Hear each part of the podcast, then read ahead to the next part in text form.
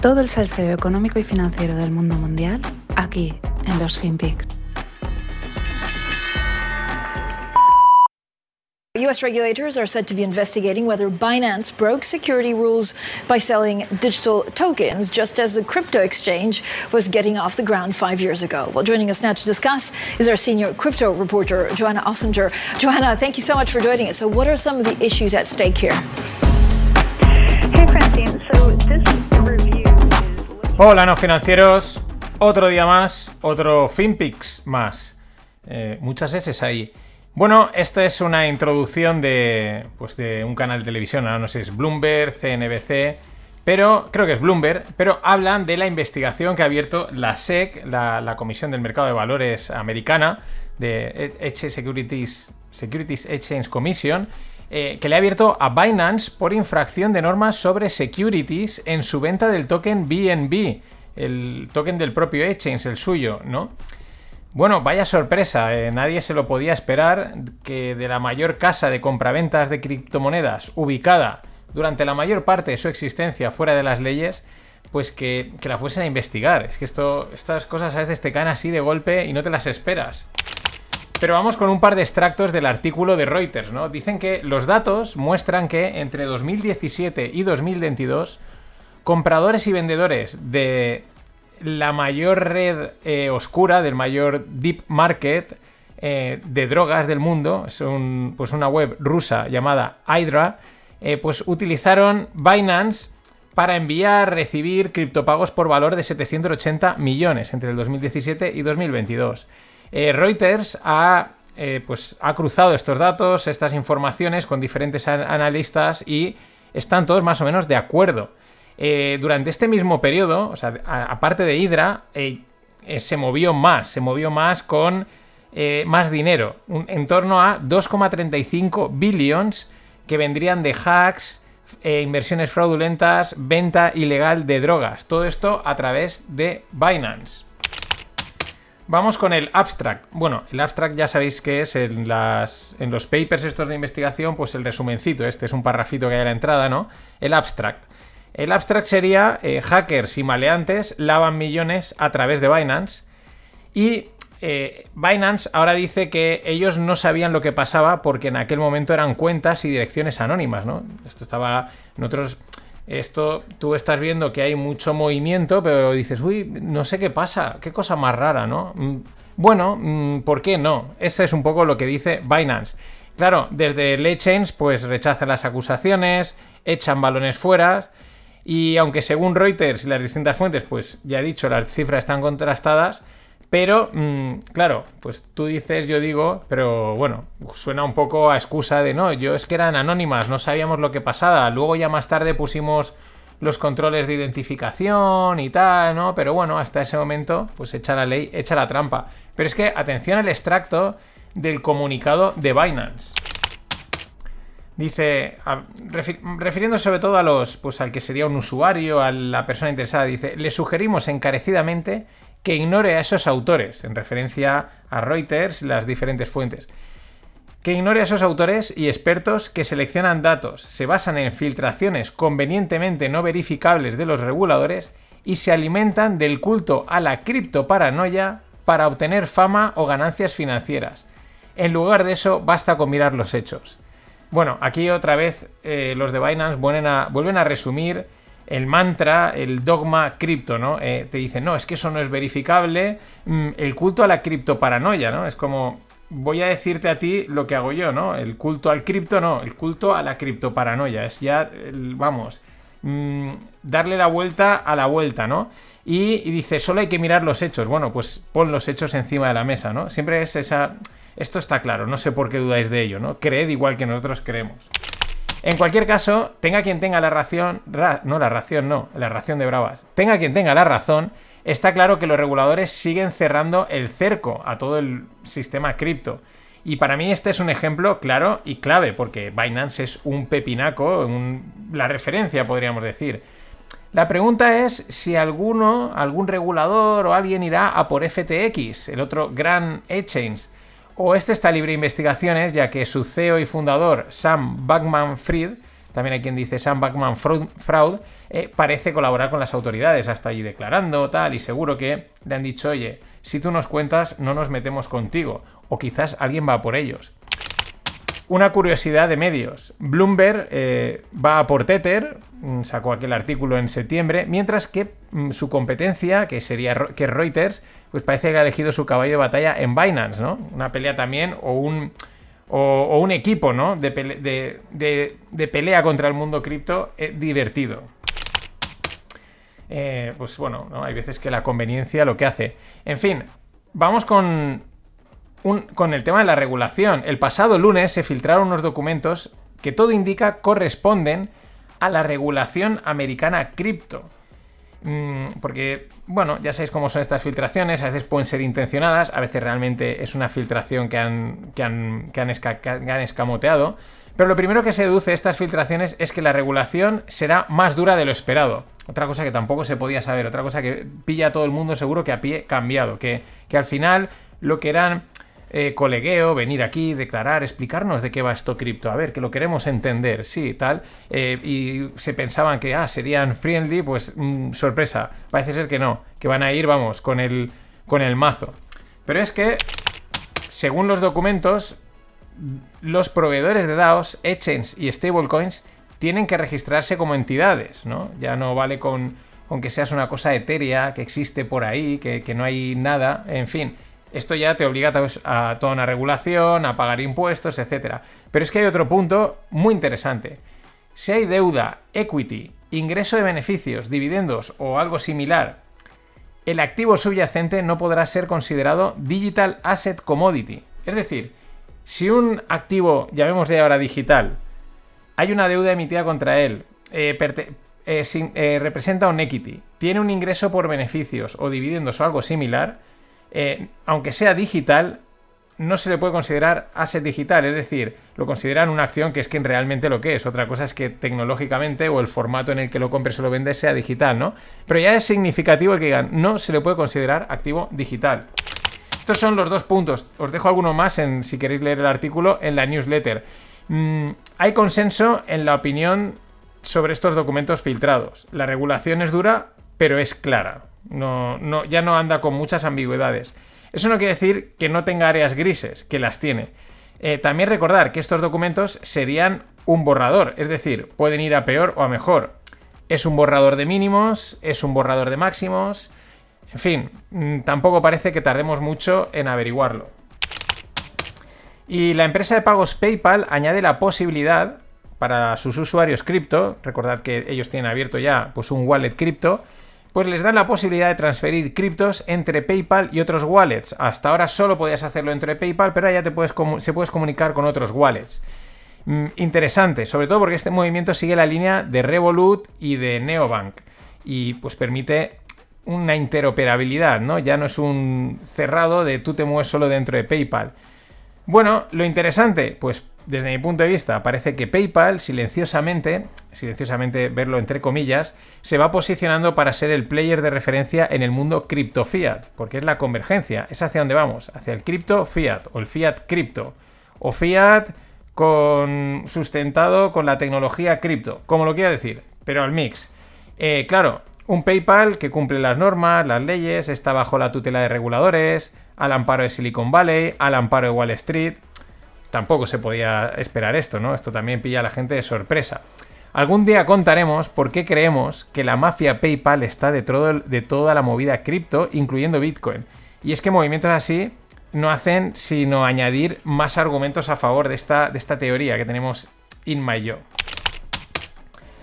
Eh, voy con Ethereum, no te voy a engañar, con Ethereum llevo un lío enorme. Mm, sé que cambiaron a tener un suministro limitado de tokens y que había un proceso de reducción de la oferta existente de tokens, ¿no? Iban quemando para que no hubiesen tantos. Eh, también sé que querían abandonar o quieren abandonar el proof of work y moverse al proof of stake, que es menos seguro, pero de menor impacto ambiental, según dicen la mayoría también. Y también sé que siempre se retrasan en todo lo que lanzan y se retrasan mucho. Dicen en julio y acaba siendo. Bueno, no, saben ni cuándo acaba siendo. ¿Cuál es la noticia? Pues que la red Ethereum eh, perdón, la red de prueba, que estas se llaman testnet en inglés, eh, pues la red de prueba Ropsten va a migrar a Proof of Stake y es uno de los test finales para fusionarse en la red principal de Ethereum. Eh, Ropsten es la testnet más antigua de Ethereum y esta migración sería un momento crítico. Mm, para mí esto lo que hace es volver a confirmar lo complicado que es el sistema Ethereum, como lo son otros tantas blockchain. No quiere decir que no tenga el potencial esperado, del que se habla, etcétera, simplemente pues que no es rápido hacer crecer las funcionalidades de estas redes, que lo que al final la idea de todos estos cambios es para que eh, admitan más transacciones, sean más baratas, eh, lo puede utilizar más gente, es decir, optar a la adopción, pero ese proceso está siendo también quizás demasiado lento hablando en el mundo de tecnología, o quizás es tan lento porque así es más seguro, en fin, mm, siempre hay dos opiniones para la misma cosa. Y una noticia de adopción, vamos, de los que están siendo adoptados silenciosamente, eh, ahora silenciosamente, porque no se habla tanto de ellos, hablo de los NFTs, ha habido su momento que han tenido un boom espectacular. Y es que la gran firma de videojuegos Epic Games lanzará su primer juego NFT llamado Grid. Eh, el famoso Fortnite es de Epic, Games, de ahí el notición, ¿no? Es una gran firma del mundo de los videojuegos. Y el juego que lanzan, Grid, es un juego de pistoleros con 10.000 personajes diferentes y por lo tanto con miles de aspectos y elementos de personalización únicos. Y ahí es donde entran los NFTs. Los skins ya hacían dinero, ¿no? Comprar tu skin, tus pelos, tus no sé qué. Pero es que ahora lo van a hacer más y con la ventaja de que se, se podrán revender. Van a surgir mercados secundarios, si es que no existen ya, no lo sé, creo que sí. Eh, asociados y será una inversión, pero con la seguridad de que es un NFT, de que no están replicable, de que es más seguro, más transparente, etcétera, en fin, mejor.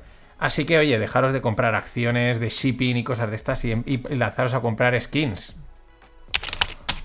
Y bueno, la Fed de San Luis ha publicado un artículo comparando la diferencia entre pagar los huevos con dólares o con bitcoins. Huevos, huevos de los de hacer tortillas de patata. Pues sí, han sacado un artículo muy interesante. Es un golpe bajo de la Fed porque es bajo, pero es que eh, el golpe es acertado. Vamos a verlo. El estudio comprende los precios de los huevos desde enero del 2021 hasta abril del 2022, es decir, ha pillado toda la fluctuación eh, del alza de los alimentos. En dólares estos precios han fluctuado entre 1,47 y 2,52, lo cual pues tampoco nos llama mucha atención por la situación que, que llevamos viviendo desde, desde hace un año. Claro, como los huevos, un cartón de huevos, cuesta poco respecto a lo que vale un Bitcoin y, cuestan mucho respecto a lo que vale un Satoshi, que es la unidad mínima de Bitcoin, es un Bitcoin dividido entre 100 millones, si no me equivoco, siempre me lío un poco. Eh, aquí os recuerdo que yo creo que Bitcoin cotiza mal, pero bueno, eso ya lo, lo sigo dejando ahí latente. Pero bueno, como el cartón de huevos eh, vale muy poco respecto a un Bitcoin, mucho respecto a un Satoshi, han hecho un ajuste, un ajuste para poder mostrar unas cifras entendibles. Así que no os quedéis con el número gordo de, ah, tal, sino la diferencia. En fin, el cartón de huevos pagado en Bitcoin habría oscilado entre 2.829 y 6.082. Si alguien quiere ponerse exacto, pues si lo dividimos entre 1000, lo que antes en dólares era 1,47, 2,52, aquí es 2,8 6,08. Es decir, podemos. Mm, mucha, mucha variación. Demasiada volatilidad para unos simples pero ricos huevos. Y hablando de newsletter, pues un oyente ha creado una que se llama mm, Dando leche o algo así. Ahora me he olvidado, pero en fin, tenéis el link en la newsletter. Podéis entrar a cotillar, es divertida y toda la información cripto la tenéis ahí.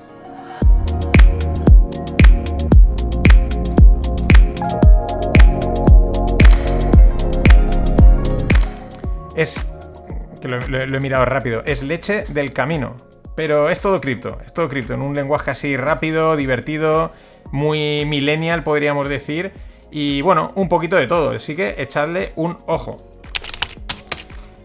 Y siguiendo con la regulación, eh, voy con, con, Matt Levine por un, un, artículo que escribió hace un tiempo y ahora os explico por dónde van los tiros. Pero a mí me ha parecido muy divertido. Bueno, Matt es un columnista de Bloomberg News que cubre finanzas y negocios. Ha sido abogado, banquero de inversiones, asistente legal, ha escrito en varios periódicos y sitios financieros. Bueno, pues el típico perfil eh, periodista, profesional, abogado del mundo de los negocios, ¿no? Es decir, algo entiende, estará de un lado o de otro, pero algo de estas cosas entiende. Bueno, hace un tiempo propuso cuál sería su modelo de regulación. El suyo, el que él haría a nivel, a título personal. Y la verdad es que es un, es un divertido ejercicio de imaginación, pero que ojalá se hiciese realidad. Vamos con él. Primer punto. Cualquiera puede invertir lo que quiera en un portfolio de inversiones aprobadas. Eh, ¿Qué son inversiones aprobadas? Pues no valdrían, por ejemplo, las penny stocks, ¿no? Las acciones por debajo del dólar, esas no. Pero mutual funds, o sea, fondos de inversión, ETFs con. Fondos de inversión y ETFs, perdón, con comisiones modestas, cuentas de banco aseguradas, es decir, cosas serias. Ahí puedes invertir lo que quieras y donde quieras. Punto 2. Dice, cualquiera puede invertir también en otras inversiones tontas. Lo único es que debería ir a una oficina de la SEC y pedir un certificado de inversión tonta. Por lo tanto, cualquiera que venda inversiones tontas, sin comprobar si el inversor tiene el certificado, debe de ir a la cárcel. Seguimos, para obtener el certificado que deduzco que te habrá molado, el certificado de inversión tonta, ¿no? Es decir, yo ahora quiero uno, porque todos hacemos inversiones tontas. Bueno, pues para obtener ese certificado, Matt propone firmar un formulario que tendría solo una página de longitud, no un formulario extenso, una sola página, que prácticamente está todo en blanco. Pero en grande tiene un párrafo en grande que dice lo siguiente. Quiero comprar inversiones tontas. Entiendo que la persona que me está vendiendo esas inversiones casi seguro me está robando el dinero. Y aunque sería mejor comprar fondos indexados, quiero comprar esta tontería de cualquier manera. Estoy de acuerdo y no me quejaré a nadie, bajo ninguna circunstancia, cuando esta inversión inevitablemente vaya mal. Y entiendo que violar este acuerdo es un delito. Claro, una vez tienes ese formulario y lo has firmado, lo coges y se lo llevas al funcionario de la SEC. Y el funcionario te tiene que preguntar, ¿en serio? Él pone en inglés, ¿really? Y tú le tienes que decir, sí, sí, en serio, ¿no? Yes, really. Y en ese mismo momento, el, el funcionario dice, lo firma y dice, certificado aprobado. Ahora ya con el certificado, pues podrías ir a cualquier vendedor de inversiones, a cualquier gestor de fondos, vende humos, etcétera, a quien sea, y le puedes comprar lo que te dé la gana, porque tienes tu certificado de inversión tonta. Y por último, en su eh, bueno, son seis puntos, no sé, no sé cuál sería la versión de decálogo con seis puntos, no me sale ahora, pero bueno, el último punto es que dice, si alguna vez sale un artículo en el Wall Street Journal donde tú o tu abogado eh, pues aparecéis parafraseados diciendo, no, yo es que soy un simple entista que no entendía lo que estaba comprando. Y claro, fuimos embaucados por el vendedor que quería que era importante invertir. Dice, pues entonces, si pasa eso, vas a la cárcel. En fin, esta pieza me parece genial, o sea, me ha encantado. La tenía ahí guardada, no la había podido acabar de leer y digo, oye, es perfecta. De hecho, me ha dado ideas, me ha dado idea de crear certificados. Eh, por otro lado, en realidad creo que cuando, cuando firmas los KYC o las condiciones de un banco y todo eso que se hace hoy casi a golpe de clic en la banca online, en los seguros, en cualquier sitio, estoy convencido de que meten muchos folios para que quede muy serio y legal, pero creo que con un párrafo del estilo de Matt Levine eh, habría suficiente y oye, el mundo, el mundo financiero legal sería más divertido. Nada más, hasta mañana. Always look on the bright side of life. Always look on the light side of life.